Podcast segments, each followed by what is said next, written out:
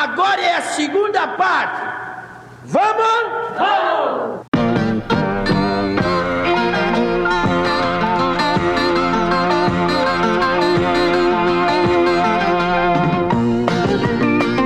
Conversando Água. Conversando Água. Conversando Água. É, como eu disse anteriormente, eu tô maratonando vocês, né? E tô no episódio 19, eu acho, começando no 19. Então agora eu tô começando a compreender que tem essa parada da, do leite moça, né? Eu não tinha chegado nesse capítulo de Fred, não. Da relação dele espúria com leite moça, né?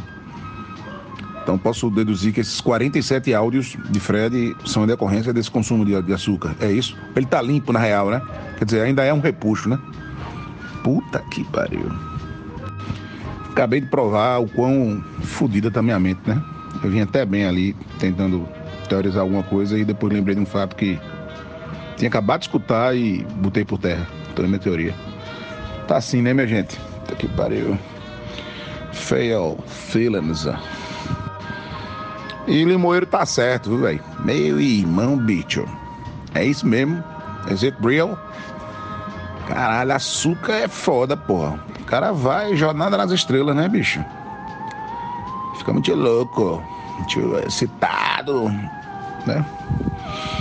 E Fred é foda, velho. Rick, escutando teus áudios aí, é isso mesmo, velho. É uma inércia do cacete, né? Mas é aquela parada também das, das necessidades, das prioridades e necessidades, né? Quem é que lembra daquela tabelinha? Não tinha, uma- não tinha um estudo, né? É, psicologia aplicada ao direito ali e tal, filosofia do direito. Tinha uma tabela de necessidades, né? Que vai, vai levando as pessoas às emoções primárias, sensações primárias, né? Necessidades primárias, vai chegando até comer, dormir, dormir, comer, não sei o que, para depois o cara perde a noção, né? É isso, né, velho? Muita gente não tem nada a perder, tem muito pouco a perder. Muita gente tem algo a perder, ou tem muito a perder. E essa pandemia fudeu a galera demais. Não era rua, né? Não era rua mesmo, assim. Eu não esperava mais dos altos dos meus 45 anos eu fosse vivenciar uma, um, um- um desgoverno, uma- uma- um processo de golpe desse, né? No Brasil, que a gente leu tanto, né? A respeito de, de- outras décadas. Eu não esperava, assim. Também não tinha a sensação, mesmo no- nos melhores anos do PT, também não tinha a sensação pelo entorno de que aquilo ali se, é, é, permaneceria por muito tempo, sabe? Ficava sempre com o pé atrás, assim. Depois começaram a fazer muita merda. Eu disse, ih, rapaz, vão, vai passar um vento aí, vai derrubar isso, vai botar isso por terra já já. Mas eu não cheguei, não pensei jamais na minha doce inocência é, que a gente fosse chegar a estes níveis de imoralidade, velho. Caralho, Brasil, velho. I hate you. Viva o crime! Uma nova experiência em governar. Desgoverno federal. Párea armada. Brasil. País de tolos. Rapaz, sobre esse debate político, eu vou concordar com o Fred com duas coisas. Uma, é, eu, eu acho que é preciso ir pra rua. Agora precisa ir pra rua da forma mais segura se você se sentir bem. E eu acho que existem várias formas de ir pra rua, como eu já falei em outros episódios daqui. Eu vou pro manifesto toda vez que tem porque eu me sinto seguro. Com a minha máscara, com meu álcool gel lá na mão, distanciado da galera e tal, não sei o quê. Depois vou tomar uma cerveja, mais afastadinho e tal, e não sei o quê, com uma brodagem ou outra e tal, dando aquele golinho, botando máscara e tal. Eu vou pra rua, para viver o protesto e para viver a sensação do protesto e o sentimento que está se lutando. Agora, sobre grilos verdes e tal, e não sei o quê, eu acho que a gente começar a pensar sobre essa situação do grilo verde do lado de lá. Porque eu acho que está mais fantasioso o grilo verde do lado de lá do, do Bolsominho do que o nosso. Porque eu acho que eles estão alimentando uma esperança que não há. É, eu acho que depois de ontem esse país se movimenta realmente para uma coisa bem diferente e essa sim vai ser a realidade e não o que eles estão sonhando em relação a golpe e tal. Já li muito, vi as coisas que estão falando em relação a essa situação de ter um golpe, não precisa ter um manifesto todo, mas a gente vive situações diferentes. A gente vive internet, a gente vive mídia de massa, a gente vive movimentações populares em vários sentidos que realmente pro cara emplacar um golpe hoje, meu amigo, com, esse, com essa merdinha que ele fez ontem, não vai não. Sobre leite condensado, Dizem que se hoje em dia, se você botar leite condensado em alguma coisa ou maçaricar alguma coisa, tudo fica delicioso. Né? Eu fico imaginando como é que seria leite condensado maçaricado. Eu acho que o, o, o planeta para, né? Com essas maravilhas unificadas. Pessoal, só para não deixar passar batido, e espero que os ouvintes escutem até esse ponto do nosso podcast, quem colocou Alexandre de Moraes, o careca do PCC, como disse Fred, no Supremo Tribunal Federal, não foi o presidente miliciano, mas foi Temer. Não estou dizendo aqui, não estou fazendo juízo de melhor, não estou dizendo. Desculpa, não estou fazendo juízo de valor, não estou dizendo quem é melhor, mas é só para deixar essa pontuação aqui. É verdade, amor, é verdade. Obrigado, obrigado. E, porra, tu falou em Temer agora. Que saudade, não é, rapaz? Ô, oh, rapaz, o bichinho. Como é que ele tá, hein? Soube que Temer tá tentando vaga no elenco que vai ter do novo Senhor dos Anéis como Gandalf.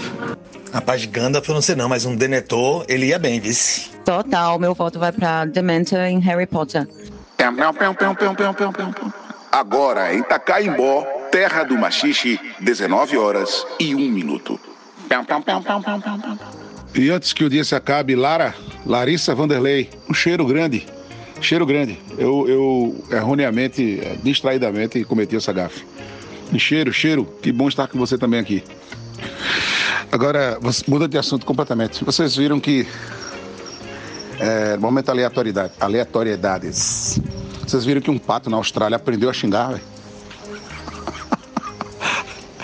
Bicho aprendeu a vocalizar duas coisas. Uma delas é um xingamento, lembra um xingamento e a galera tá, né, acha que pelo comportamento do pato é para poder transar melhor na época é, do acasalamento.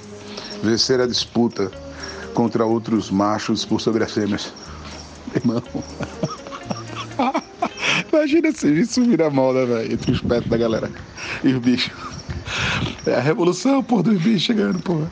Rapaz, se essa moda pega, imagina esses cachorros e gatos aqui de apartamento criado com, com comida de papelão, sabe como é? Que só come aquelas bolinhas de papelão.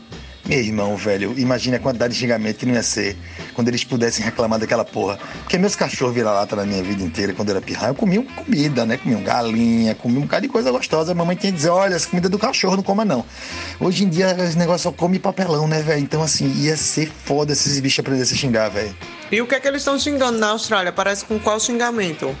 Poxa, rapaz, tem um cabine moelho que cria calopsita, né? Esse espíritozinho diferente. É Carlinho o nome dele. Chama de Carlopsita o nome dele. Porque é calopsita, né? Aí Carlopsita. Aí tem muita calopsita. E tem uma delas, né, que leu Nietzsche, velho. Aí o, o, a calopsita, ele cita um livro de Nietzsche, velho. De cabo a rabo assim. É uma depressão do caralho. Mas, Black, eu, eu tenho muito essa, essa percepção de que os bichos têm esse sentimento e a maioria das vezes há uma revolta e termina tendo um xingamento. Eu adoro fazer vozes para bicho. Meu filho se diverte muito quando tem uns bichinhos assim, eu fico fazendo as vozes dele. Na verdade, eu gosto muito dessa questão de redoblar as pessoas. Diana Meira mesmo é pessoa que pode provar isso. A, a, a vez que eu fui para casa dos tabacudos no carnaval, era uma casa que tinha uma varandinha e a gente adorava ficar da varandinha vendo os casais lá embaixo, em meio à folia e tal, não sei o que, no final do dia, né? Quando tava já só se ponta, não sei o que, e a gente ficava inventando vozes para cada casal. Eu sempre pegava um, e aí eu não me lembro, Felipe, Diana, alguém pegava outro também, e a gente ficava fazendo as, as, as dublagens sobre a imagem. Eu adorava aquilo ali. Aí os bichos eu acho a mesma coisa. Toda vez que eu vejo um bichinho, uma coisa parecida assim, meio revoltada, eu sempre, eu sempre vejo aquela fala de revolta. E sempre tem um xingamento. Fred, é, sobre as comidas dos cachorros, rapaz, eu vou dizer por Pix aqui de casa, o cachorro. Meu irmão, ele tem uns biscoitinhos aqui que a gente compra pra ele, que tem um cheirinho de salaminho, velho, que dá uma vontade da porra de comer. Não sei se eles comem muito bolinha de isopor, não, porque o negócio é cheiroso que só a porra, velho. Toda vez que eu, que eu sinto o cheirinho do negócio, dá um gatilho, vontade de tomar uma cerveja e comer os biscoitos dele tudinho. Tem informação. O animal em questão trata-se de um pato conhecido como The Musk Duck fucking Mazda, o pato de papada, como ficou traduzido aí para o português. O pato que na época de acasalamento solta uma porra de um, uma catingazinha meio desagradável. E eles fazem coisas incríveis, né? Na hora de, da, da corte e tal, parará. E esse pato, ele nasceu é, numa reserva biológica, foi, foi criado, nasceu de chocadeira, né? Criado por humanos, etc. E a galera suspeita que ele aprendeu a vocalizar por conta do tratador dele. Teve até um outro caso de um outro pato, não sei se é da mesma espécie. Mas enfim, ele fala duas coisas. Ele imita um barulho de porta fechando, um bam desse aí. Uma porta batendo, e, e ele fala algo parecido com You Bloody Fool.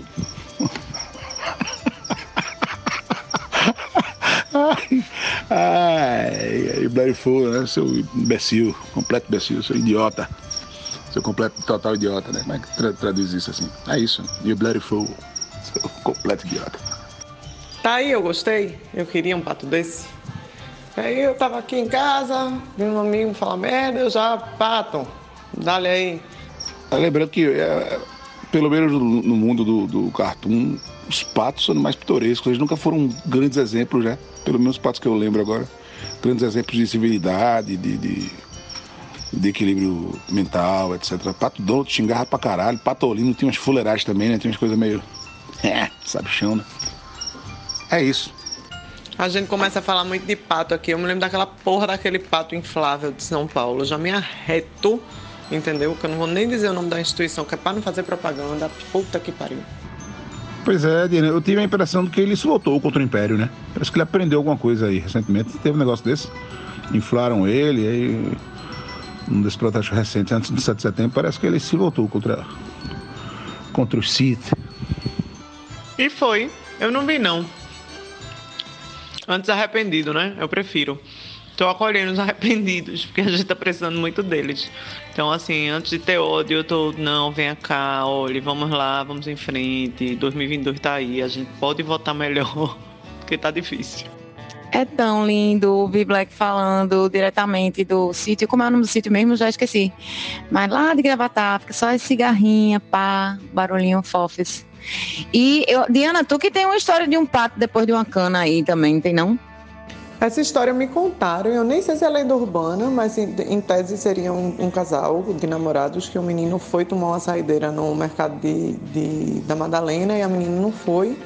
E aí depois ele chegou para dormir na casa dela e ele tinha comprado um pato, deixou o pato na cozinha. Quando a mãe dela acordou e encontrou um pato na cozinha, tira esse pato daqui imediatamente. Ele acordaram de ressaca, botaram o pato no carro. Vamos levar o pato para onde? Levaram para o Laguinho da Federal, soltaram o filho no Laguinho da Federal. O patinho foi lá bem lindo, nadando até um conjunto de patos que tinha. Chegando lá, o conjunto de patos arrodeou o pato, né, o novo pato, e matou o pato a bicadas. E o patinho, enfim, o destino dele não foi feliz. Saiu do mercado para morrer no Laguinho da Federal. Se não for lenda urbana, né? Porque eu conto essa história que me contaram, que eu não me lembro mais ninguém foi que me contou, mas eu adoro a história. Eu acho que essa história é perfeitamente verdade, porque eu já vi um documentário sobre comportamentos dos patos em geral e, e, e eles têm isso mesmo. Agora, isso me lembrou de uma outra coisa que eu já estou para trazer aqui para o podcast faz muito tempo, que é o seguinte: hoje em dia, nas escolas, ninguém mais leva babau, né? Porque na minha época, falou merda, leva babau cortou o cabelo, leva babau. Para quem não sabe, babau é quando um grupo de pessoas se unem para jogar um coitado no meio e descer a porrada, de cima para baixo, de preferência. Tem um babau mais avançado, que também envolvia, assim, o, é, o, o joelho, né? É porrada vindo de lado e de baixo, mas no geral a porradaria vinha só de cima, por isso que chama babau. E aí hoje em dia não tem mais babau, né? Tipo, os patos deram babau no outro e mataram, mas hoje em dia não tem. Como é que essa geração vai crescer aí sem, sem levar um babau? Eu acho, inclusive, que eu vivi justamente o declínio do babau nas escolas. Assim, o babau só acontecia quando a gente estava brincando de cuscuz, que era aquela brincadeira de ir tirando um, um, pouquinho de areia do monte de areia e se o palitinho caísse, você tinha que sair correndo, senão você levava o, o tal do babau na cabeça. Antes babau do que bullying, viu? Porque bullying é uma coisa seríssima, que inclusive a gente vive em vários níveis da sociedade, não só na escola, né? Mas chegando a cancelamentos e etc, etc, quando a gente perdeu a capacidade de dialogar e a gente achincalha a pessoa até que ela deixe de existir enquanto ser humano. É um negócio bem punk. Eu acho que babau era até saudável, né? Que era simplesmente aquela coisa ali de momento e depois todo mundo tava jogando futebol junto. E quando cortava o cabelo, que levava uma lixa, né? Que eram umas tapas na cabeça também, na nuca e tal para inaugurar o corte de cabelo. Tinha gente que evitava ir para a escola com cabelo cortado para não, levar lixa. E quando aparecia com sapato novo, aí chegava sempre uma galera para dar uns pisão no seu pé também, para inaugurar o sapato. Era tudo muito saudável. Pô, lembro muito, pô. Eu era dessa geração, Dudu. O que é que tem no leite Nescau? O que é que vocês merecem? Babau! E tem um clássico, babau tem gosto de festa, engorda e... Né? É, absurdo. Tem também daquele, né? É, Hoje é festa na floresta, bobeou, levou na testa. Tá, um tapão, velho. Bem, não sei como é que a gente sobreviveu, né? Aliás, a gente sobreviveu, né? E por isso tem essa, so essa sociedade. Que brincadeira, brincadeira louca, né, galera? Que coisa louca, bicho. Nunca curti na real, não, velho. Mas é isso. Estamos aqui com as marcas, as cicatrizes deste período. E como babau tinha outras, né? Por exemplo, vocês brincavam de marinheiro, ficava um cara na frente e um bocado de gente atrás, tipo assim, numa escada, tipo três camadas de pessoas atrás dela. Então a pessoa que estava na frente ficava sem olhar para quem estava atrás e cada um dava uma porrada na pessoa de baixo. E aí, se a pessoa de baixo que estava levando porrada adivinhasse quem deu, quem deu ia trocava, né? Quem deu ia ficar lá levando porrada, e aí quem tava levando porrada subia. E aí tinha várias modalidades, tinha, tinha telefone, que era um tapão assim na orelha, pau, batistaca, que era um morrão na cabeça, mutuca, que era aquele dedinho assim fechado assim na nuca, assim, tufo. Então tinham várias técnicas e, e era um negócio meio violento, assim, um pouco violento. Como é que chamava aquele que você ficava, você se abaixava e a pessoa pulava por cima? Aí às vezes pulava dando uma unhada na, nas costas da outra pessoa. Caralho, eu me esqueci aí. E eu não lembro também por que, que às vezes você tinha que pular dando uma unhada. Lembro não. O que eu gostei mesmo dessa história toda foi a sonoplastia de Fred para descrever as agressões físicas a que ele foi, era submetido na infância. Arrasou, viu, Fred? Afinal de contas, isso aqui é um podcast e a gente tem que levar animação para os nossos ouvintes. Era carniça, né? Pula carniça, sei lá. Agora essa parada da unhada não lembrava, não. Tinha isso, é maldade da porra, velho. Era carniça, isso mesmo, véi. Então, aí eu acho que se você pedisse pinico ou estilasse com a unhada, aí levava babau, entendeu? Na carniça. É a infância sanguinolenta dos anos 80. É, amigos do Conversando Água, parece que essa mobilização aí de paralisação de, de caminhoneiro, né? essa dúvida aí de vai ter parada, não vai, vai acabar a gasolina, não vai, botou os carros na rua, ou seja, as pessoas que estão podendo fazer home office, elas decidiram sair, acho que para abastecer né, os carros, para ficar em casa. Então, assim, é a vida que a gente segue vivendo, né? Aqui no Brasil, essa loucura completa. E quero dizer a todos que mesmo com o meu áudio ontem falando que eu estava pensando em dia 12, eu desisti completamente depois de todos os promotores desse evento do dia 12, né, toda a dubiedade dessa, desse apoio coletivo a um projeto de, de direita, né? Então eu desisti mesmo, já não ia, não vou mesmo mais. E é isso. Abraço a todos. Bom dia, conversando água. Bom dia, Diana. Maravilha, maravilha é isso. A pessoa inteligente muda de opinião. Quem tem ideia fixa, a gente já sabe o que é, né? Meu Deus, que país louco louco. Mas vamos, são muitos atores, né? Muitos atores, muitas atrizes nesse Teatro dos Vampiros. Quem tem um pouco mais de cancha tem que segurar mais um pouco a bola, né? Não dá para tocar de primeira agora não. A gente tem que estar tá olhando o jogo, papapá, papá, né? Os movimentos de esquerda chamaram, conclamaram a nação para umas cinco passeatas. Ninguém dessa galerinha foi. Aí agora a turma quer pagar de herói, né? Essa própria turma que botou, né? embalou, botou dentro do, da furamba o ovo da serpente, aqueceu, embalou, gestou, pariu, rachou e agora quer, quer pagar de, de quê? Né? Tudo bem, acredito que as pessoas possam se redimir, possam botar a mão na cabeça e pensar, mas não como, como, como legendas, né? Instituam a legenda, acabem a associação que vocês criaram aí para fundamentar e estamentar o golpe e fundem outra, comecem outras ou ajam, ajam de per si. Aguardem as movimentações sindicais, sociais, a unificação de esquerda, chamar e mostrem de que lado da história vocês estão. Aí vocês vão, tá bom? E vamos embora, vamos embora que eu tô aqui com uma armuda de, agora de rabanetes, pimenta, dedo de moça, saco de velho e cumari para plantar. Tá bom? Tá bom parada do posto de gasolina aí me lembra muito é, o começo do isolamento do ano passado, com todo mundo indo para supermercado comprar, comprar papel higiênico. Tem um medo da porra de morrer de Covid com o cu sujo. Eu não consegui entender isso também, não. E sobre movimento, dia 12 e tal, não sei o que, eu tô com Black aí, analisar as situações e, e participar do movimento da esquerda, de quem fez os, os outros movimentos desde o começo. Agora é analisar para ver exatamente que tipo de resultado a gente pode tirar disso aí. É, e eu acho que tudo está muito. Se for em prol do impeachment ou de um enfraquecimento bem bom para que esse porra vá para cadeia ou se foda na urna, eu estou analisando qualquer coisa para ver qual é a melhor hipótese. Mas vamos em frente. Rapaz, esse nosso Brasil ainda é cifrável, ainda é pior que a esfinge. Porque não dá para conceber o, o, os aumentos sucessivos aí dos do combustíveis e os caminhoneiros que vivem disso, né? calados, silentes, né, conformados. E agora essa paralisação em, em, em prol de um governo que está fudendo a vida deles, porra. Foi na vida de todo brasileiro. Né? Tudo bem que tem os interesses do agronegócio por trás, mas eu não consigo conceber que o caminhoneiro se submeta a um negócio desse não, coisa de louco. E com relação a essa questão do papel higiênico cereja, eu sempre também é uma coisa que também não era na minha cabeça. Porque tem que ter, tem aquele jatinho, né, para limpar o caneco.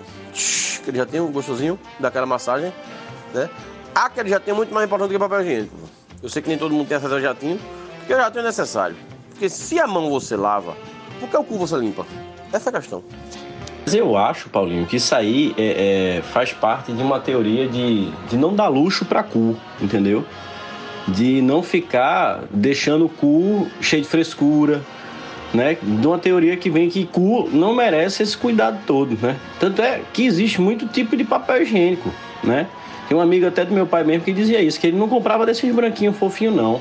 Que ele só comprava daquele, daqueles é, cor de barro, tá ligado? Daqueles alaranjado que a gente fazia massinha de modelar na escola. E ele dizia que só comprava desse que não ia dar ficando dando luxo pra cu, frescura pra cu, não. Que cu tinha mais que se lascar. É, que porra. Eu acho que esse tipo de proteção aí de não dar frescura pra cu é coisa de hétero top. Que tem medo, né, de tratar bem cu, né? porque não é possível que o cara vá passar esse papel higiênico de estilo né? Que você passa e praticamente leva junto o, o, o, o todinho, porque aquilo ali não limpa nada. Aquilo ali só faz, né? Arranhar o, o seu orifício. Então eu acho que tem muito do heterotop que não quer massagear o cu com aquele jatinho, né? Que não quer passar um papelzinho algodão doce, gostosinho, né? Com, com temas florais né, no, no, caneco para não de repente não sentir um, um, certo prazer, né, de, de se entregar aí a, a sodomia maravilhosa. Ai. Papel higiênico tabica. O cu sai e a merda fica. É, Paulinho, aquele, aquele alaranjado, cor de terra, era mais conhecido como esfola prega que a turma chamava. Mas é exatamente isso aí, Paulinho. Eu fico imaginando o hétero top no dia que ele tocou no cu pela primeira vez. E aí ele sentiu prazer, porque ele sentiu prazer. e aí acabou. Nunca mais na vida. Ele, se ele pudesse, ele arrancava o cu, né? Porque aí ele já virou gay para sempre. Inclusive, ele já se acha gay, porque ele tocou no cu uma vez. Então, a higiene é extremamente relegada ao esquecimento por parte de boa parte da população. Se você perguntar para a maioria das meninas aí, elas vão lhe relatar histórias de terror absoluto sobre esse assunto. Pois é, rapaz, é uma zona erógena, né, que mexe tanto com a psique aí do, do ser humano, momentemente esse pessoal aí heterotop, né, e essa, essa pseudo cristandade aí moralista que se fizesse as pazes com o cu, o mundo era um lugar melhor. Recadinho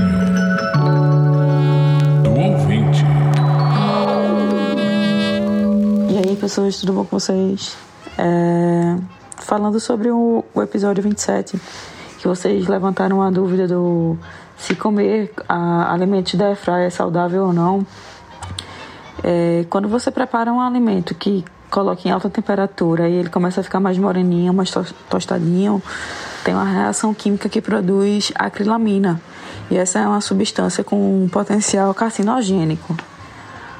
É por isso que ficaram falando aí que comer a comida da airfry, né, preparar na airfry é, causaria câncer.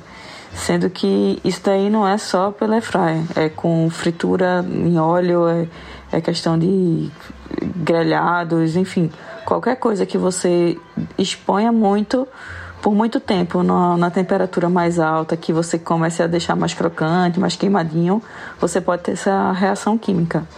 E eu não vou saber explicar mais sobre isso porque eu não sou nutricionista, mas o cuidado que tem que ter é independente se é airfryer ou outro meio de, de, de preparo. É a questão do tempo e não deixar dourar muito. E para finalizar o áudio, eu queria mandar um beijo especial pro Paulinho, porque eu acho ele o cara desse podcast. Olha aí, curti. Ouvintes também são conhecimento. Obrigada, ouvinte, pelo, pelo seu áudio. É muito importante, né? Receber áudios esclarecedores. E um beijo também para Paulinho. Eu também adoro Paulinho. Obrigada, viu, Paulinho, por você estar aqui com a gente no podcast. Eu fiquei bastante emocionada porque a ouvinte está preocupada com a nossa saúde e eu me lembrei que desde pequena minha mãe dizia: não come esse negócio queimado da frigideira que faz mal. Esse queimadinho causa câncer, tá vendo? Minha mãe sempre teve razão e eu não sabia. Sabe o que é pior? A minha maior alegria quando eu faço frango de forno é aquele pretinho que fica e que você raspa assim. Aquilo é bom demais, minha gente. Aquilo é o supra-sumo da, da cozinha, assim, para mim. Então, o frango, eu faço ele assado, né? Ele fica né, crocante normal. Mas o que fica, né? Aquela gordurinha que pinga ali com um temperinho, fica aquela coisa pretinha. Quer dizer que agora eu não posso mais comer isso, né? Ou comer com muito peso na consciência. Meu Deus, meus sonhos. Porra, mas o mundo tem que entender que o presidente do Brasil já é Bolsonaro. Se a gente não puder comer um queimadinho, o que será da gente, né? Um queimadinho com cerveja no final de semana. Tem coisa melhor? Muito obrigado, querido ouvinte. Eu me senti tô todo cremosinho agora depois desse elogio tão, tão gostoso, tão acalentador. Valeu mesmo.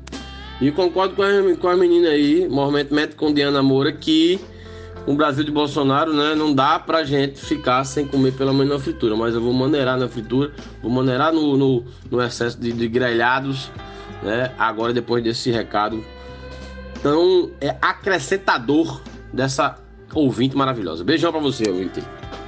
É uma coisa terrível, né? Uma coisa terrível. Com o passar do tempo, a gente vai adquirindo um bojo de informações que não tínhamos, né? Em várias fases da nossa, da nossa vida. Eu queria agradecer ao, ao ouvinte, né? Pelo cuidado, pela atenção, pelo informe. Dizer que é isso, né? Felizmente a gente vai sabendo de algumas coisas e vai tendo, tendo que mudar hábitos. Eu lembro também quando, alguns anos atrás, a ciência afirmou que salsicha, né? Dava câncer. Foi um, uma notícia que me abateu muito, assim. Bem, é isso. Vamos nessa. E Paulinho é realmente o cara. Ele é o cara do cara, na verdade, né? O cara do cara do cara. É ele. Mastermind Control. E vamos seguir. Ouvintes sempre maravilhosos. Cuidados com a gente, cuidados com os nossos próprios ouvintes, é uma coisa maravilhosa. Agora eu queria esclarecer uma coisa para Diana Moura. Diana Moura, o que sua mãe não deixava você comer, que era um raspadinho da frigideira, era o teflon. O teflon não pode comer, filho, não pode. Aquele ali fica lá exatamente para o alimento não grudar, entendeu? Mas o, o, torradinho que ficava pode, não tem problema não. Olha aí, Paulinho, uma fã aí mandando um recadinho especial para tu. Fiquei feliz. Sou sua fã número um, tu sabe, né?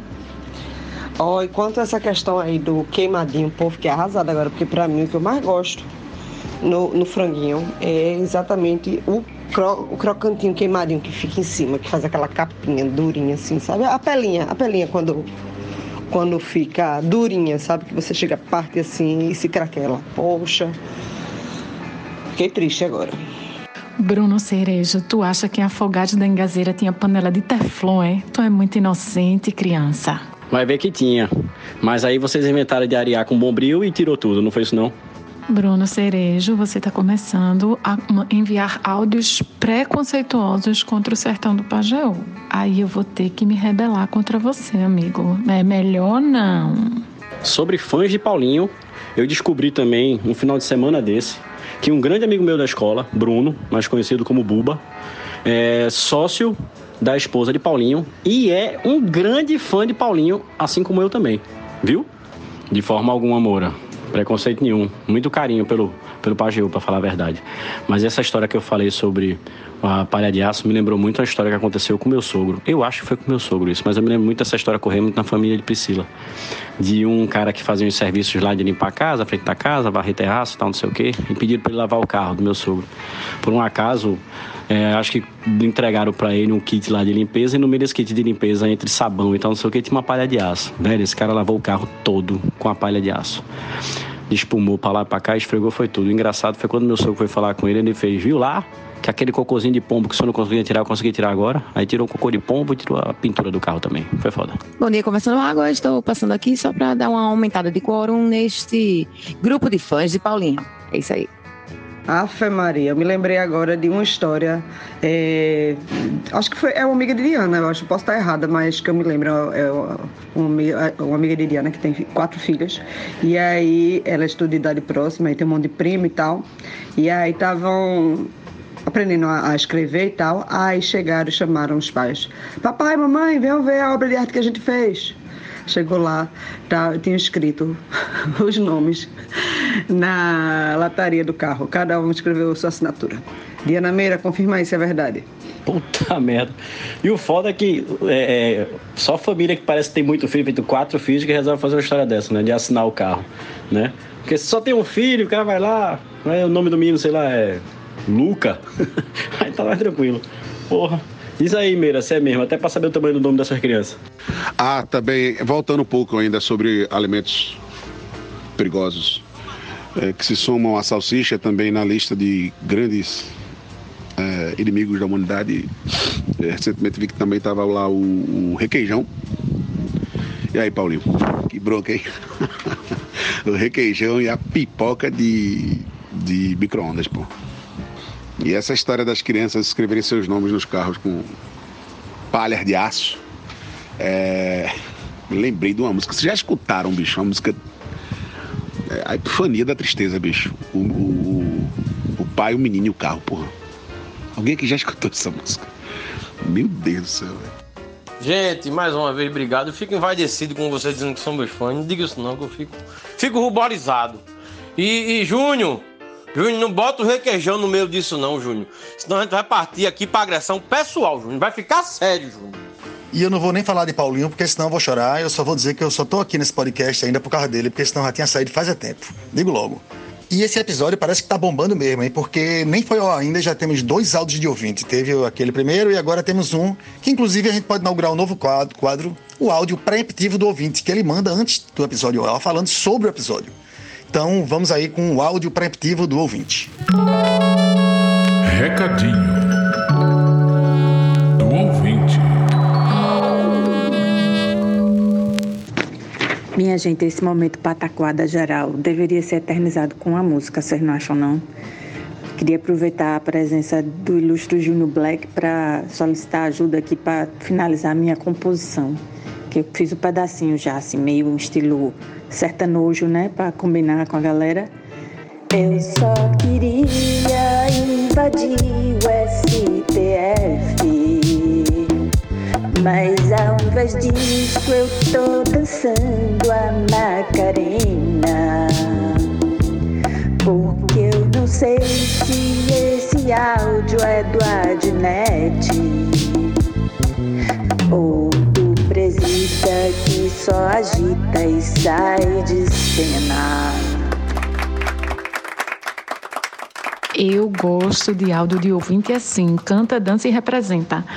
Mas, para surpresa de ninguém, pipoca de micro-ondas não é nem comida, vocês sabem disso, né? Pelo amor de Deus, comprem o milho e façam a pipoca na panela em casa, Nosso Senhor Jesus Cristo. Agora, requeijão é um vício que eu tenho, sabe? Aqueles requeijões de copo, aquilo também não é nem comida. Mas eu tenho esse vício. O requeijão mesmo é aquele caseiro, aquele catupiry. Mas aí, né, enfim, cada um com seus problemas.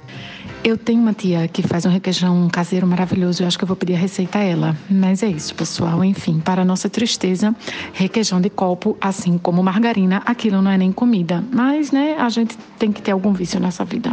Mas aí você pode ter o meio termo da pipoca de micro-ondas. Em vez de comprar aquela pipoca de plástico que vende do mercado, você compra milho de pipoca normal, coloca com uma colher de manteiga num pirexzinho pequeno de vidro, sacode milho de pipoca, sacode sal, fecha com alguma coisa, pode ser até aquela tampa de micro-ondas, sabe?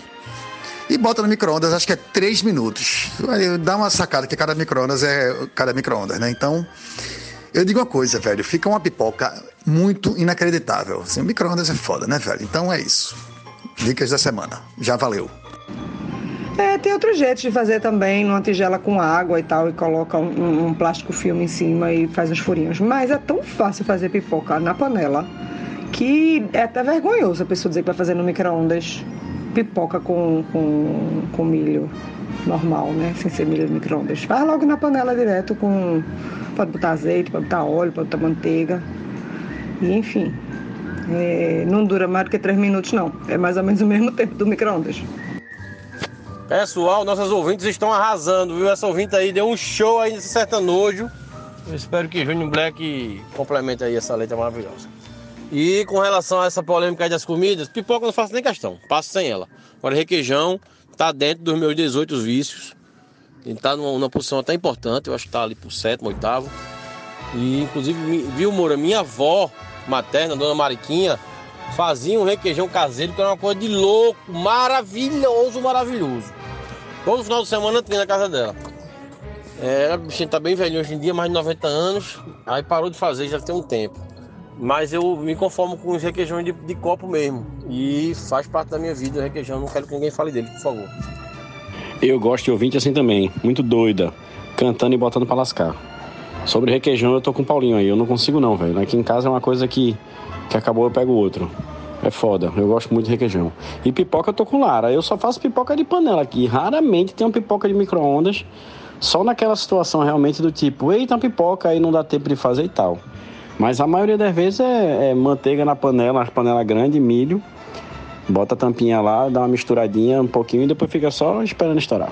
De requeijão, eu vou só dizer que uma vez eu acabei um pote inteiro, abri e terminei num café da manhã. Então, né, aí já explica um bocado de coisa.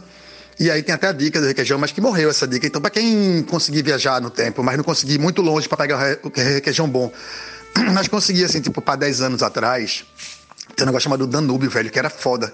Eu, tava, eu comprei aleatório assim no mercado. Quando eu cheguei em casa, que eu dei uma colherada, meu irmão, lágrima escorreu, porque eu lembrei de vó, saca?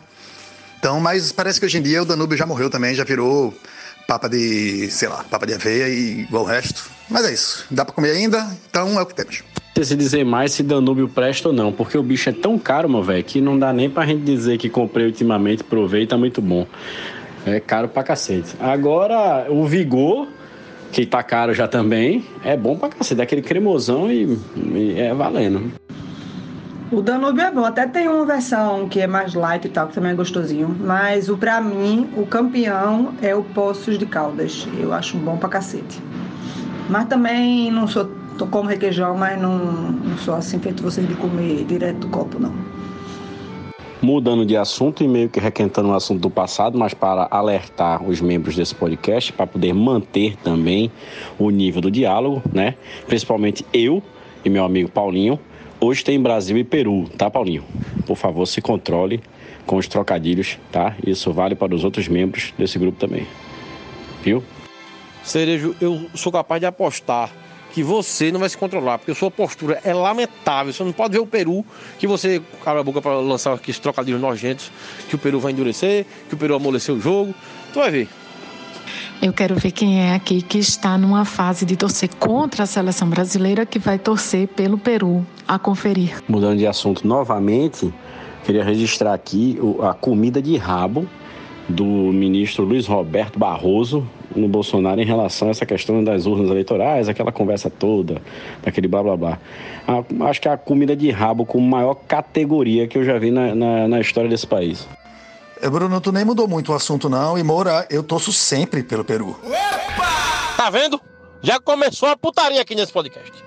Fiquei em dúvida agora se Fred já começou com os trocadilhos. E vocês estão misturando comida de rabo com peru. É isso. E dizendo que não mudou de assunto. Sei não, viu? Veja, não sei se o peru possui essa parte anatômica tão maravilhosa, mas eu a parte mais deliciosa, se o peru tiver sobrecu, a comida de rabo tem tudo a ver com o peru. Aquela hora que cortou é a parte mais deliciosa. Eu não vou gravar de novo, não. É melhor pedir desculpa que pedir, por favor. Oi, Roberta. Eu, eu, eu. Colocasse na cruzeta agora, eu vou tocar essa, essa letra. Eu já achei a, a sua performance muito boa, muito sensacional. Deixa por aí, vamos, vamos sacudir, né? Sacudir aí no, no nosso podcast e, e eu não sei se torço para que vire um grande sucesso a música ou se as ações do, de repuxo é, depois de- das atitudes né, é, impensadas e impensáveis desses caminhoneiros, meu Deus do céu. Que Deus tenha piedade dessa nação. Que Deus, né, também, né? Meu Deus. Mas gostaria de dizer que a letra tá perfeita, seu canto tá muito bonito. E vamos embora. Vamos embora. Vamos embora, vamos embora deixar essa música. Nem consegui terminar. Vamos embora deixar essa música aí. Já tá cantada, já tá a letra. Vamos, vamos é, deixar que ela se perpetue para todo sempre dentro do universo dos podcasts e fique aí ao, ao, sabor da aleatoriedade e sempre que alguém tocar o play desse podcast, ela seja cada vez mais lançada ao espaço infinito e além, sempre, eternamente. É, como, como, como sei lá o que, como a memória eterna das merdices brasileiras que esse nosso presidente consegue causar as pessoas e as sensações e as tomadas de decisões, meu Deus do céu. Mas muito grato pelo elogio. Quem sabe daqui para o final da semana, depois desses é, 156 atos que eu vi aqui agora, sobre perus, requeijão, comidas de rabo e que mais, meu Deus. É, bem, depois desse, disso tudo, a gente pode ser até que até o final do, do nosso do nosso podcast, a gente tenha, desse, desse número, a gente tem uma música ou duas, né, compostas. Aqui tem outras pessoas também que eu tô ligado, que tem a manha de compor muito bem, cantar e produzir músicas. E responder a Diana, uh, é, sim, sou eu, de repente sou eu mesmo. Eu não torço mais não pra canalinha não. Não torço nem pro Santa Cruz, não torço nem pro Santa Cruz, apesar de reconhecer que o Santa Cruz, meu Santinha, meu querido Santinha, é, conseguiu alçar uma, um, grande feito, uma grande vitória, né? Saindo da, das mãos do controle do mesmo grupo que está por lá há mais de 150 anos, né? E, e, parece que rolou um estatuto novo, uma modernização do estatuto. Bem, para mim essa foi a maior vitória dos últimos 30 anos do Santa Cruz né? E agora no futebol realmente tem que botar pessoas capazes, né? E aí eu não tô, não tô nem torcendo pro Santa Cruz, tão chateado que eu tô com o Santa Cruz, quanto mais pra seleção brasileira, canalinha brasileira. Inclusive tô, inclusive, tô vendo que o jogo vai ser aqui, né? Na Arena dos Problemas Pernambucana. Meu Deus do céu. Nem, nem tá vendo como o mundo é. É se isso fosse a. Né, se não tivesse pandemia, se fosse, sei lá, uns 10 anos atrás, já estava dentro do estádio. Já estava tranquilamente dentro do estádio, batendo panelas, é, soltando palavrões, foguetões e, e, e serpentinas ao ar. Mas é, não é agora, né? Sim, e aí, William? Já temos três horas mesmo de podcast. Mas, rapaz, oh, vocês viram essa agora? E eu ontem perguntando onde tá o bichinho do Temer, rapaz. Tiraram ele da caixinha. Que bom. Melhor que ajuda, né? A autoestima dele, né? Que é bem baixinha. Michel Temer. Nunca critiquei. Ele, o vampiro. Ah, aquele sorriso. Ah, aquelas mãos magras e trêmulas, parecendo o seu Buzz dos do, do Simpsons. Sempre adorei aquele velhinho, a cara bondosa. Michel Temer, nosso vampirinho favorito. E o gestual? Que delícia de plástica. Me lembrou Asa de Águia com a famosa dança do vampiro. Minha gente, é o Bozo pedindo muito pinico, viu? Pra chamar Temer, pra dar uma sugadinha a mais no sanguinho dele ali. Puta que pariu. Pareceu uma carta escrita por um menino de quinta série A, né, bicho? Entendi. Culpando os outros ainda, claro. Errou! Black, eu nunca fui fã de Faustão, né? Então eu não posso dizer que eu tenho, assim, uma imensa lista de episódios favoritos. Mas, independentemente disso, eu amo este episódio. do Faustão, que eu acho que a resposta certa era a França ou era a Holanda, sei lá, e chutaram tudo, tudo, tudo, menos o certo. Depois dele dar, eu acho que era a Holanda, que ele dizia assim: eliminou o Brasil na Copa de 2010. É, seu, o, o país é conhecido por moinhos de vento e sei lá mais o que. Ah, o, o idioma oficial do país é o holandês. Aí as opções eram Holanda, França, Itália. E a pessoa, França. Ai, Jesus, como eu amo esse episódio. Eu lembro, velho. Essa é ridícula, galera. A galera burlou os NDA da, da, da Silva e ainda, ainda falar de Nova Zelândia. Eu acho que rolou Nova Zelândia, não rolou não. Madagascar. Minha gente, a internet tá uma coisa hilária. Olha, se tá uma merda viver nesses tempos de pandemia, viver nos tempos do meme e da internet neste momento, tá? Assim, dentre tudo que eu vi aparecendo, eu- uma das coisas que eu fico mais rindo, assim, que realmente, né, pousa uma questão real, oficial, é se Bolsonaro é alfabetizado, velho. Eu já que ele segurando um lápis, uma caneta, né? Assim, tipo, será que ele sabe escrever?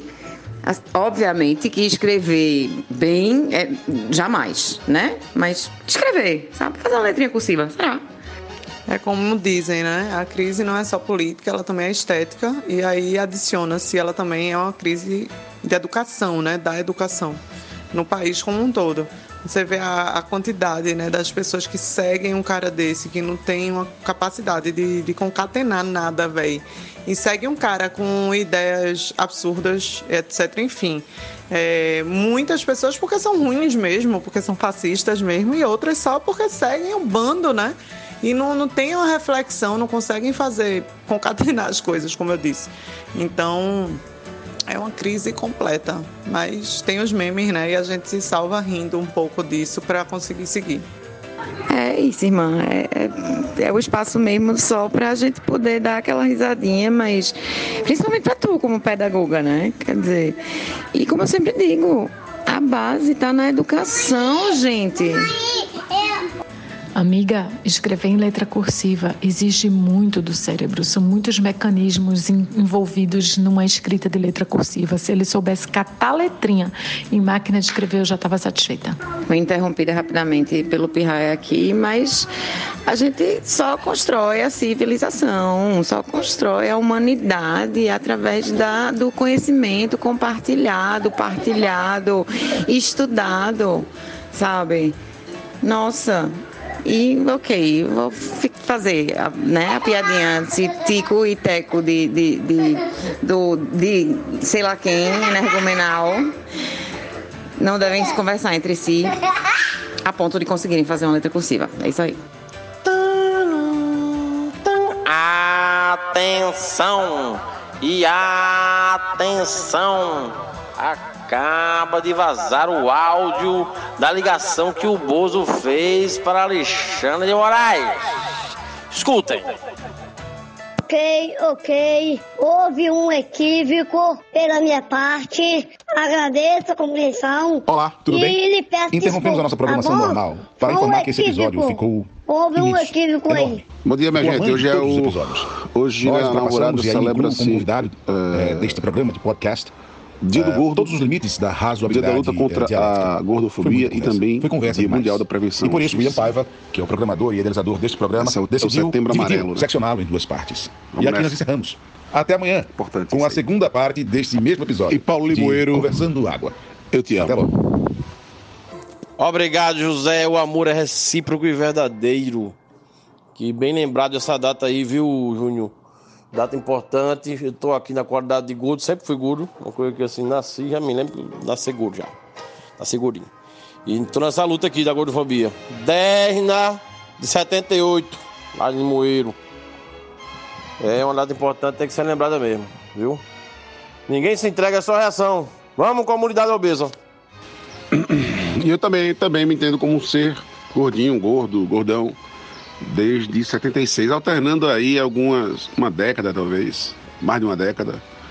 Ali, quando você começa a dar os espichões, né?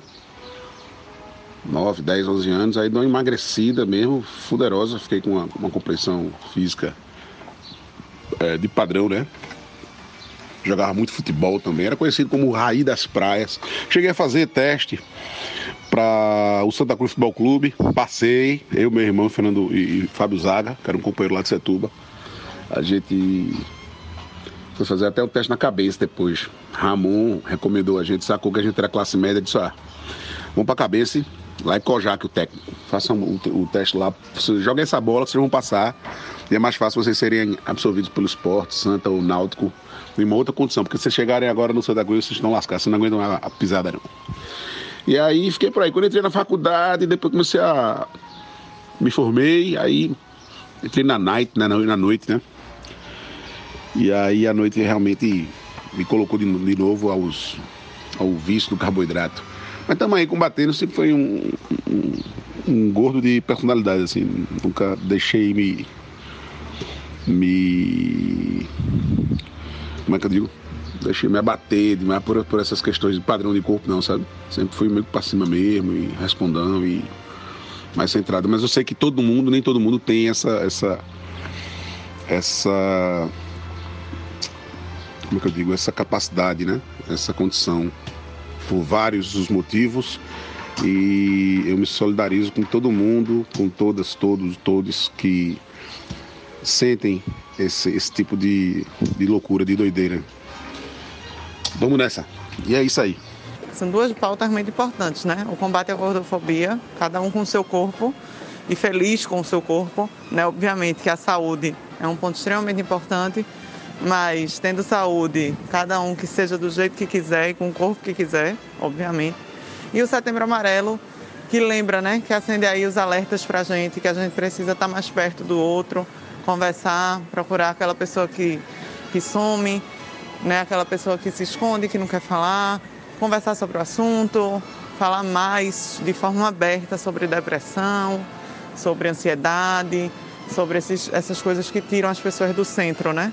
e se preocupar de verdade com as pessoas. Eu não sou muito de data comemorativa porque eu acho que tem que ser uma coisa que deve ser lembrada o ano todo. Mas se não lembrar, tem gente que esquece. Então que seja importante lembrar, né? E vamos em frente. Pois é, José. São, são os padrões, né? As caixinhas que, que o ser humano né, fica colocando o, o outro. Né? Tem que encaixar nesses padrões, nessas caixinhas. E o padrão estético é só um deles. Minha preocupação maior é com a minha filha, né? Que herdou aqui os meus genes por isso é muito bonita, mas é gordinha. e me, sempre passando para ela isso, né? Que não precisa estar tá, encaixado nesses padrões para ser feliz e que o julgamento do outro é do outro, não é seu. Você se sentindo bem, segue o jogo, segue a vida, né? E vamos adiante. E Black, como é que foi? Porque tu começa a contar que entrou num time de futebol, que foi selecionado, aliás, para dois times e depois não conta da tua carreira futebolística. Ela terminou como? Ou ela continua? O Diana, pelo que eu entendi, acabou na Night. Né? Descobriu a Night, começou a cantar e se entregou-se aí a, aos prazeres divinos da esbórnia. Acabou, Meira, porque eu fiz o teste na cabeça. A gente foi convidado para um segundo treino, tipo um definitivo para entrar no time de aspirantes da cabeça e a gente levou o técnico lá, pediu para cada um levar seu uniforme para casa e lavar, né? Aquela, aquele abraço da disciplina, né? Uma pseudo-formalização do, do, do, do, né? Afetivo com o clube. Eu disse, não, cada um de vocês leva seu uniforme, bota para lavar. Aí fui levar, né? Levei o uniforme da cabeça, azul e branco, estádio Gileno de Carli, ali no começo do cabo, na entrada do cabo. Quando eu cheguei em casa, minha mãe viu. Aí torou as asas da janela na hora. Disse, não tem, não tem acordo não. O que é isso aqui? Eu jogava muito, era viciado em jogar bola assim, da manhã, tarde, noite. Gazeava aula, ia pra, pra cada campo da porra, jogava na aeronáutica. E ela disse, não, você vai estudar, vai estudar, vai estudar, vai estudar aí, morgue, morgue, morgue e morrou. E aí acabou-se ali o sonho. Talvez eu tivesse até um, um bom um meia esquerda ali, jogava na, na lateral esquerda também. Gostava de jogar, jogava bem, jogava bem. Talvez ali o Brasil perdia um grande camisa 8, mas enfim, é isso. Terminou assim. Eita, foi manhã, foi. Aí lascou. Quando manhã fala, a gente baixa as orelhas e vai estudar, né? Fazer o quê? E sim, é, Diana, voltando ao assunto do, Setembro Amarelo, É, e das datas comemorativas também sou contra. Sou totalmente contra, mas é como você bem disse, como tem gente que esquece, tá aí a necessidade de se relembrar ou celebrar, às vezes, é, datas que não, a gente não deveria nem celebrar, nem lembrar, nem comemorar nada. Né? Sim, é mãe, mãe, mãe de Sagitário é um caso sério. é um caso sério. Quem gosta de, dessa coisa de signo e tal é Fred. Minha filha Letícia, mais nova, vai Sagitário também. Me conta aí quais são os problemas que eu vou ter. Assim, rapidamente, em 10 segundos. E eu também sou puto com data comemorativa também, sou totalmente contra. Mas aí eu venho percebendo que existem datas que não são comemorativas, né, justamente. Então elas são essas datas lembrativas, datas que servem para dar um toque, uma vez por ano pelo menos, né? E aí ver se mantém aí pelo menos uma visibilidade em algum assunto. Então essas datas eu acho que são importantes e eu tolero elas. que desafio da porra. Mas eu posso botar você em contato com um astrólogo verdadeiro. Eu, minha astrologia é de almanac. É puramente para ingerir bebida alcoólica e, e, e paquerar, flertar e tal. Eu, ah, cheguei a estudar um pouco, mas não foi o suficiente para dizer que eu posso dizer alguma coisa que valha realmente, não. Tô ligado. eu quero botar Fred. Bota em Fred de frente com um astrólogo, porra. Ah, sim, a astrologia eu só sei essa coisa assim, três, três características por signo e digo, essa pessoa realmente é muito assim, ou essa pessoa não tem nada desse signo. É tudo que eu sei e é, é o que me limita, é só realmente para beber cerveja e etc mesmo. E Fred, você não precisa falar mal de astrologia de novo. As pessoas podem voltar em todos os episódios e maratonar, que em quase todos eles já tem esse assunto. E Fred xingando muito. Rapaz, vocês falam de mim, mas eu sou o mais zodiacal daqui. Eu tenho três signos. Eu sou trissigno. E não é essa porra de ascendente, não. São signos mesmo. É porque eu sou ó, peixe por nascimento, aquário por identificação e gêmeos por imposição, porra. Então, vocês aí, cada um com seu único signo. Coitado de vocês. Agora, se tratando de uma, de uma ciência né, que existe, né? Que era a razão, é, perceba isso ou, ou, se nega a perceber, é, a percebê-lo, é, quer dizer que há que a razão não, não compreende não, não absorve não. E é um negócio que é feito há milhares de anos, né? Tem como ser uma fuleiragem total, alguma coisa tem aí, entendeu? hein, Fred, que tal? Nós, arianos, não acreditamos em horóscopo. Eu sou leonina e eu me acho bastante leonina. Eu tenho uma filha geminiana, Fred, que não foi por imposição, é o signo solar dela e ela é muito geminiana, meu Deus. Essas coisas assim, by the book. Mas é só as características que conheço mesmo. Não é, não é nada estudado nem nada, não. E eu vou esculhambar sempre sim, Diana, toda a pseudociência, principalmente as pseudociências que dizem que ah, a ciência não sabe de tudo, como por exemplo astrologia, homeopatia e tantas outras, porque a gente tá nessa merda por causa disso. Então acho que tem sempre que ser dito, tem sempre que ser esculhambado, porque é importante para o desenvolvimento do ser humano, da sociedade e da democracia. Sem dúvida, são palavras de um pisciano, aquariano e geminiano. Seriam palavras assim. Tá explicado, pô. Black, porra, isso chama-se argumento da antiguidade. Achar que tudo que é antigo é correto, porque eram as místicas dos antigos. Na verdade, se a gente for viver como os antigos viviam, a gente morre, né? Então, se qualquer um aqui quiser deixar de usar a medicina moderna para ficar fazendo xamanismo, eu acho bem interessante. Agora, não vá correr na hora do desespero, não. É, eu entendo, eu entendo. Eu não acho que tudo que vem da antiguidade seja perfeito e ter uma mística. Não. Ainda bem que nós superamos a antiguidade. Agora, coisas lá que vem até hoje funcionando. Pelo menos para uma boa parte das pessoas. E existindo, né? Resistindo. Bem, é, eu sou meio fatalista como você. Vamos ao fim, querido. Vamos ao fim. É importante saber terminar. Este é o Conversando Água, um oferecimento sandalinhas de tira de cipó, São Francisquinho, porque a humildade é a chave da vitória. Shampoo de laranja mais Childrenam, deixa seu cabelo um bagaço. Bar Norte, o bar da Avenida Norte. E Sex Shop de Pet é Canilingus. Então, para acabar com essa tensão logo que eu fico toda sexta-feira da dica da semana, vou dar uma dica que é complementando aquela dica que o Will deu uma vez também, de novamente, sobre fazer comida tranqueira no air fryer. Então, agora vamos a uma comida tranqueira no micro-ondas. É o seguinte, você compra aquela lasanha seca, é, sabe como é aquele massa de lasanha? Aquela que parece um macarrão seco.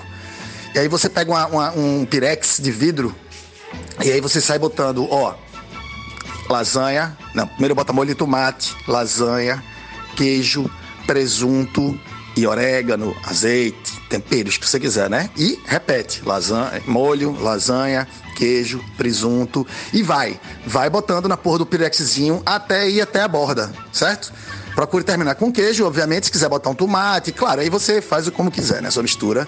Mas faz essa porra, procura deixar bem molhadinho, bastante molho de tomate. É, e aí, leva essa caceta pro micro-ondas, de preferência com a tampa. O potinho tiver uma tampa bem melhor. Leva pro micro-ondas e deixa lá cinco minutos. Cinco minutos. E você vai ver a mágica operando. A mágica, porque eu digo que no- eu sou ateu, mas cético. Mas, porra, tem coisas que são mágicas e vai rolar uma mágica lá no seu micro-ondas. E vai ficar uma lasanha inacreditavelmente maravilhosa. E aí você tira, espera mais. Aí você tem que esperar mais tipo 40 minutos pra ela esfriar, pra poder comer. Mas é isso aí, você vai fazer um exercício. Então, essa aí, dica da semana, façam. Eu nunca mais fiz, porque agora dou umas cozinhadas melhor e tal, e, e nunca mais tive muita preguiça, não. Mas esse é um prato excelente pra quem é preguiçoso, como eu era antigamente, que tinha preguiça de cozinhar. Fred, essa dica é importantíssima. Movimento no dia feito hoje, que é o dia do gordo, né? Da comunidade obesa. Gostei demais da dica. A minha dica vai para um documentário que eu assisti semana passada no canal Curta. Esse canal aí de TV por assinatura. Mas tem no YouTube também.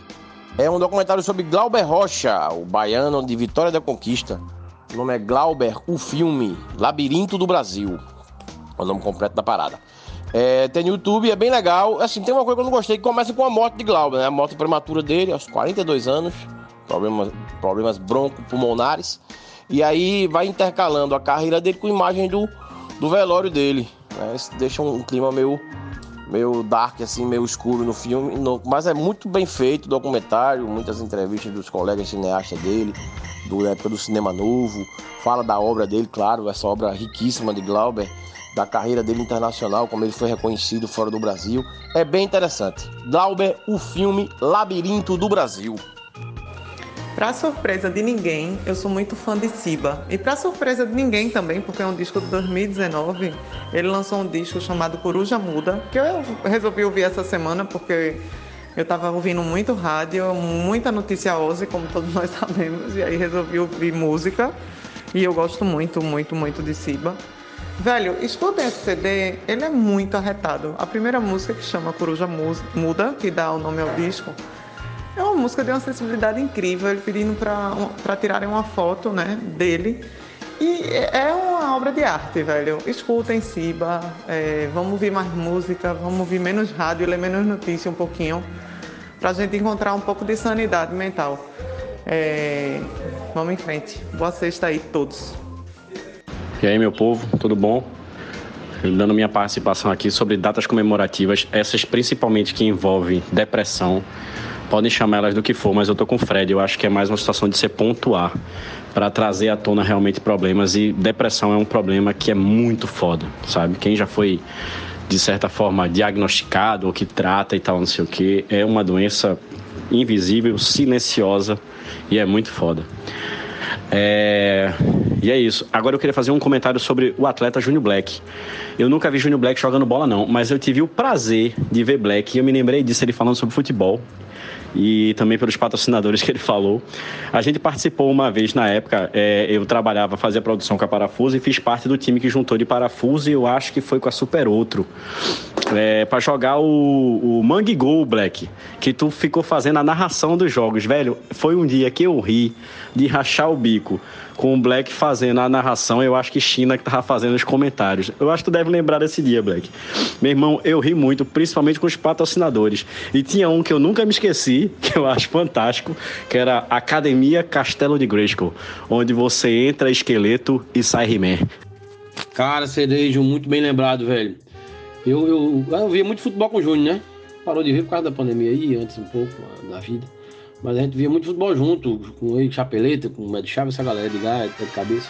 Se não tava pra ver jogo do Náutico, ele ia secar o Náutico. Né?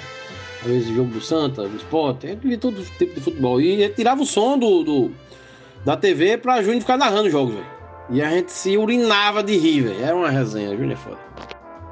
Pegando o bonde de cera que veio lembrando aí, eu acho que todo mundo é, deu um deu um fail na hora de buscar no vocabulário, mas é, são as datas de conscientização, né? É, datas mundiais ou mesmo locais de conscientização sobre esses temas aí que precisam ser trazidos à tona. É, e isso aí, setembro amarelo, que esteja bem à frente das nossas mentes, para a gente estar tá perto das nossas pessoas e mesmo aquelas que a gente não seja tão próximo, no que puder ajudar. Estamos aí, ó. Isso, Preta, é isso mesmo. A palavra é conscientização, é exatamente isso. E Paulinho, meu irmão, eu me lembro de situações nesse dia do Mangue Gol de Black narrando alguma coisa, de, assim, do jogo tá rolando, o cara fazer um passo pro lado e, meu irmão, de todo mundo cair no chão, assim, de rir com as coisas que ele ia falando, velho. Eu me lembro muito disso assim, tipo, a bola tá na, na, lateral e o cara não conseguia botar o pé nela porque se agachava para ficar rindo, tá ligado? Era, era foda, era muito engraçado. Aí eu não tô julgando ninguém não, tá? Porque o feio deu em mim também. Eu demorei que só o caralho para lembrar do termo conscientização. Eu fazer comemorativo, comemorativo, e agora? E agora? Eu sei que não é isso, socorro! É, e na área de futebol, eu não vou nem contar a minha própria história, porque senão o povo vai ficar tirando onda da minha cara, como eu já virei uma piada interna. Que eu era goleira nas Olimpíadas do colégio, da escola. Eu só jogava, né? nas Olimpíadas da Escolinha. Então eu não tenho a propriedade que esses nossos grandes atletas aqui desse grupo têm. É, quando eu falei em coisa comemorativa, é, foi mais pensando na questão de Dia da Mulher, Dia do Índio. É isso que eu fico puta porque não, não, não há nada a comemorar, sabe? Mas conscientização, claro. Não, é, o comemorativo foi mais em datas e não nesses meses de conscientização, né? Como Outubro Rosa, Maio Amarelo, Setembro Amarelo, Agosto Roxo, sei lá. Total, Meiras, total, total. Celebração e conscientização. Coisas não tão antagônicas assim, mas bem diferentes, né? o Cerejo, tem essa parada no YouTube, porra, Manguegol. Eu lembro demais. Ali, eu acho que China tava jogando, China tava em campo. Quem ficou na mesa ali fui eu, é, Lula Queiroga e Luciano, Luciano Queiroga, Luke, né? Irmão de, irmão de, de Luciano, irmão de Lula. E a Globo foi cobrir, porra. Tem, tem no YouTube, se não me engano. Dá um search aí. Era bom demais, velho. No, no, no, no Gigante do Cajazão, né? No Gigante do Cajazão, uma casa ali que alguém tinha, sei lá que pô, era ali perto da, da perimetral ali, né? Perto de Ouro Preto. Foi muito massa noites inesquecíveis. Acho que foi uma noite só, na real. Nem lembro como eu saí daquele lugar, velho. Meu Deus do céu. E Paulinho, ali eram tardes, tardes, noites, ali no, na tua casa, na casa de Edgar também. Tive vários jogos, né? Vários jogos. E aí era grande demais, velho. Porra, me diverti demais ali, bicho. um sonho, né? Era o sonho. Zé Timóteo, o radialista do Andreste Meridional, né? Direto de Garanhuns para cobrir Série C do Alagoano, Campeonato de Ligas do Agreste, Central Meridional e Setentrional, é, futebol de várzea, campeonato das, das periferias, é, porra, meu sonho, velho. e claro, uma, uma ida ou outra aí para os grandes centros, para a Europa de repente. Meu sonho. E eu sou obcecado por esse negócio, né, velho? das propagandas, assim, né? Eu acho intrigante demais, assim. Publicidade, o poder, né? Que se tem nisso. Propaganda, comunicação, como eu vi em muitos programas aqui, falou-se assim. Não, não recordo quem foi a moça que falou, mas tô nessa, assim, acho um negócio extremamente importante e, mexe, assim, eu curto. Curto tirar onda com isso também.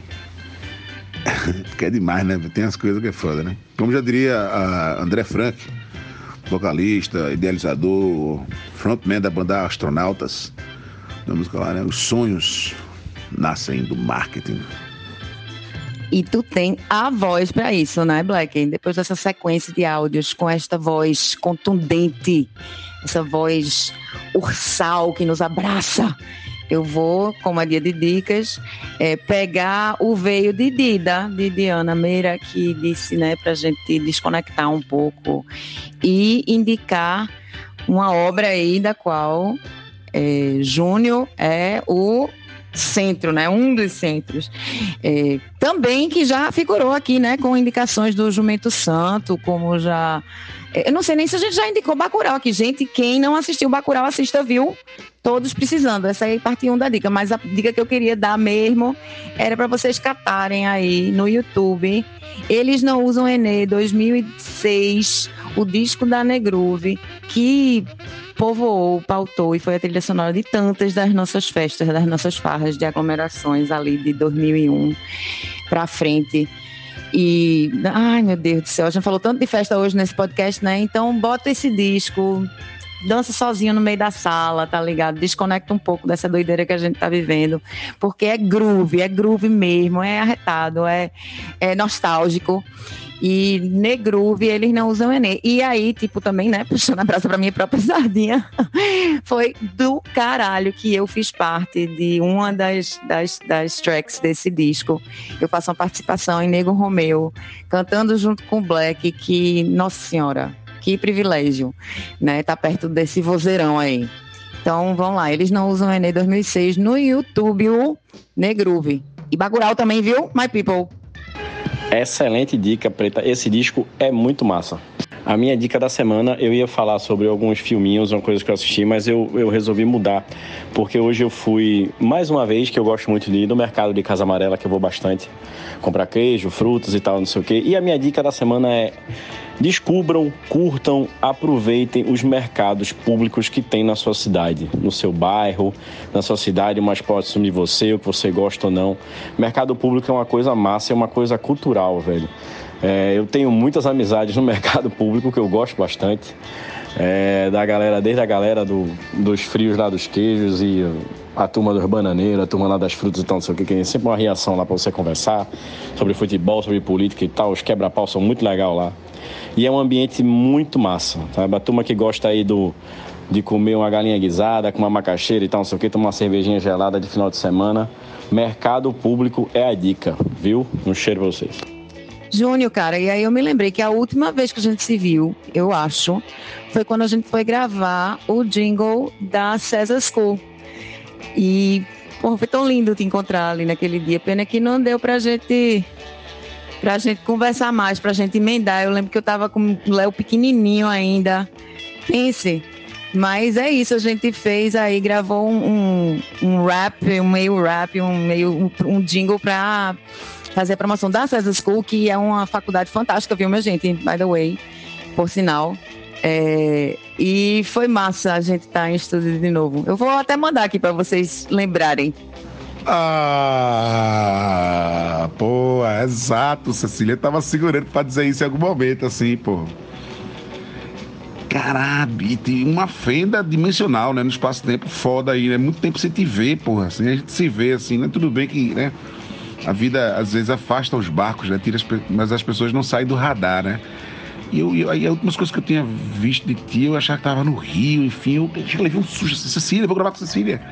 Que massa, porra. Uh, foda, ficou linda essa faixa, porra. E a gente ali no Negruve, né, minha irmã? Porra, velho, é isso, né? A gente botou muita gente pra balançar, né? É, também. É, né, velho? É, é isso, né? Doamos ali, sacudimos pro universo, né? E a gente cumpriu bem esse papel. Estamos aí em- em posições diferentes na sociedade, mas torrando, torrando a nossa, essa, nossa, essa nossa canção até hoje. Eu vou aproveitar que fui inundado por essa felicidade de rememorar tantas coisas. E já nesse processo meio que né, de despedida, nessa fase aqui da, das dicas, eu vou usar é, infringir as normas do Conversando Água e como eu sei que vou ficar com saudade, eu vou deixar duas dicas, pode ser? Meu amigo, no momento você tá aí botando os brócolis e os rabanetes para dançar e para crescer, né? Maravilhosamente. E em momentos de cri, cri, cri de guilhinho, mas, bicho, a história de gravatar para cá é curta e vai ter, velho, vai ter esse momento aí onde a gente vai se juntar e fazer um mega festão de todos os aniversários não comemorados, de todas as farras não feitas se for, vai ser a festa do Conversando Água, com todos os convidados que participaram, como DJs, e bota Dolores, e bota Will, e bota, bota tu, bota Paulinho, bota galera. É, até balaio, vamos embora chamar balaio, balaio que já foi indicado aqui, inclusive, sei lá. E ou outro momento que quem nem que seja em 2025 nessa porra a gente vai fazer essa farra, vai botar a gente e o povo para balançar de novo, porque é a glória do universo. Sim, sim, pode ser. Duas dicas, dez dicas, quinze dicas. Tá valendo, boy. uh, vai ser massa demais, bicho. Também agora sustente a mega festa, viu, bicho? Quando a galera, né? Tem. A galera consciente, né? A galera já. Já muito vacinada, imunizada, a gente já com um estabelecimento total aí de, do, do controle, né? Do vírus, né? Com mais, com quase, né? Beirando ali 80, 85% da população vacinada, aí sim.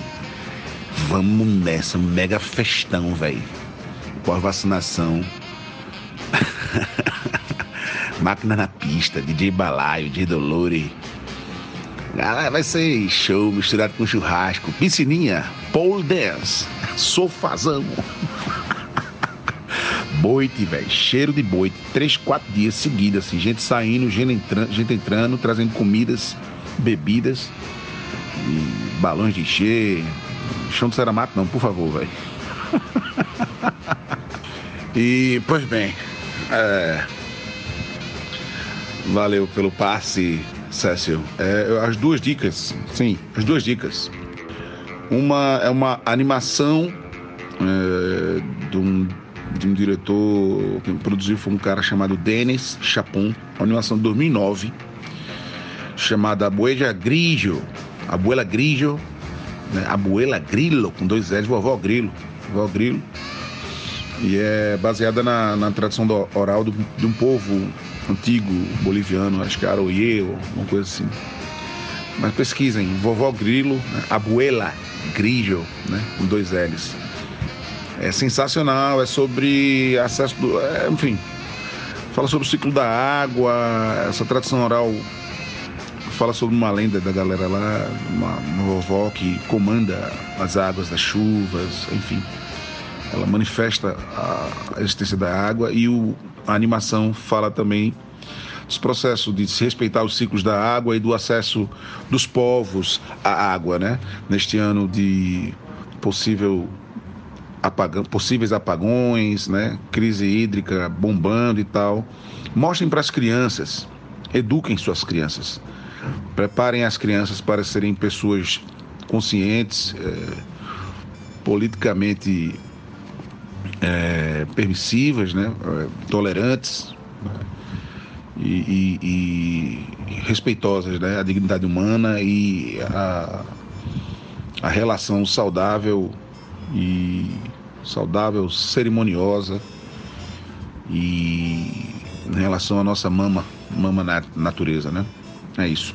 Abuela Grilo é essa primeira dica e a segunda dica é literária é um achei pela CEP, cara. Tá um tempo procurando a Valovara de Osman Lins, não, não encontro, canto nenhum. Sempre bato levo sobrada nas livrarias da cidade. Vou até procurar selos agora. É o Osman Lins, Os Casos Especiais. Está com prefácio e notas de Adriano Portela. E a editora é a CEP, CEP, né? Que sem dúvida nenhuma é um dos melhores, um pontos mais altos do, do nosso governo aqui, do estado de Pernambuco. Eu acho a CEP uma parada excepcional, assim. Assim, um negócio absurdo, o acervo, a postura política, o radar dos caras, entendeu? propositura de novas autoras, novos, novos autores e autoras, enfim, de material simplesmente lindo e necessário para os nossos dias. Tá bom? Então é isso. Abuela Grillo, animação boliviana, Denis Chapon, 2009, procure no YouTube. E Osman Lins, os casos especiais, Osman Lins, é... Vitória de Santo Antão para o mundo. Já, já partiu para o Anda, mas enfim, sempre está aí. E é assustador, assim. O cara é, é de uma escrita deliciosa, assim. E aí, bora terminar logo esse podcast. Por mim pode dar, fecha aí, robô. Beijo.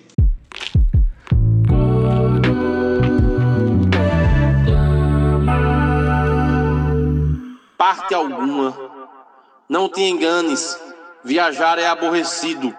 Num ponto, ao menos, todos os lugares se parecem.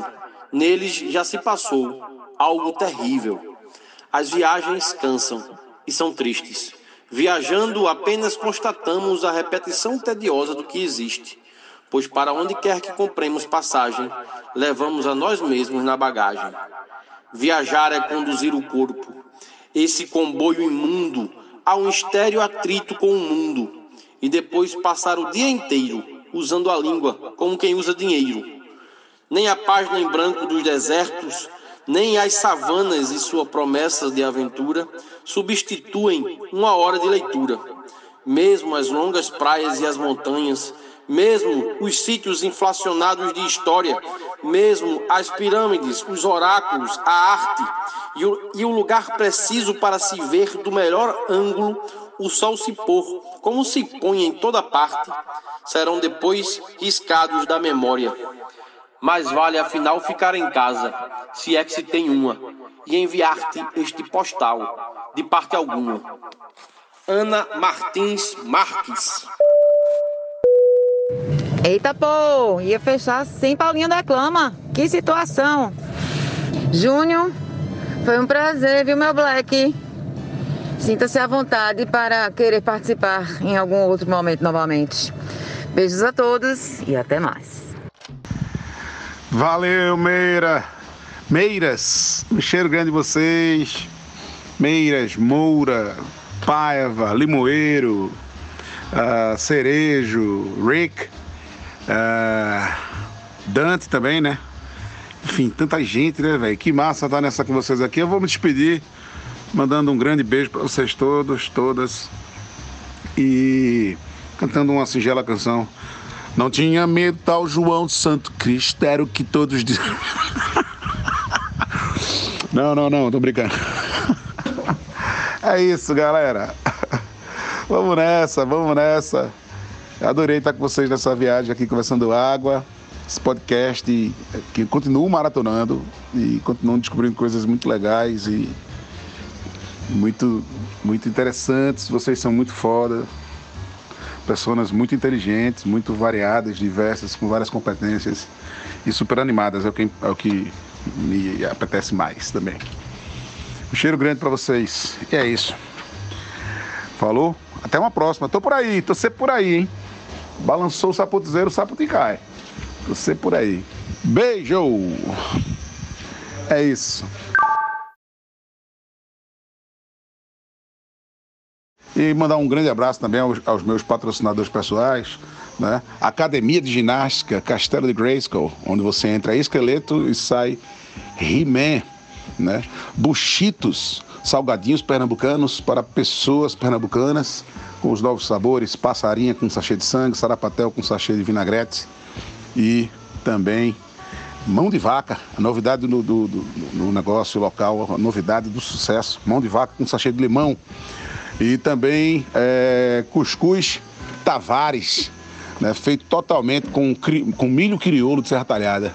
Tavares, porque você nunca comeu cuscuz. Um forte abraço a todas vocês, a todos vocês e até a próxima. Beijo, tchau!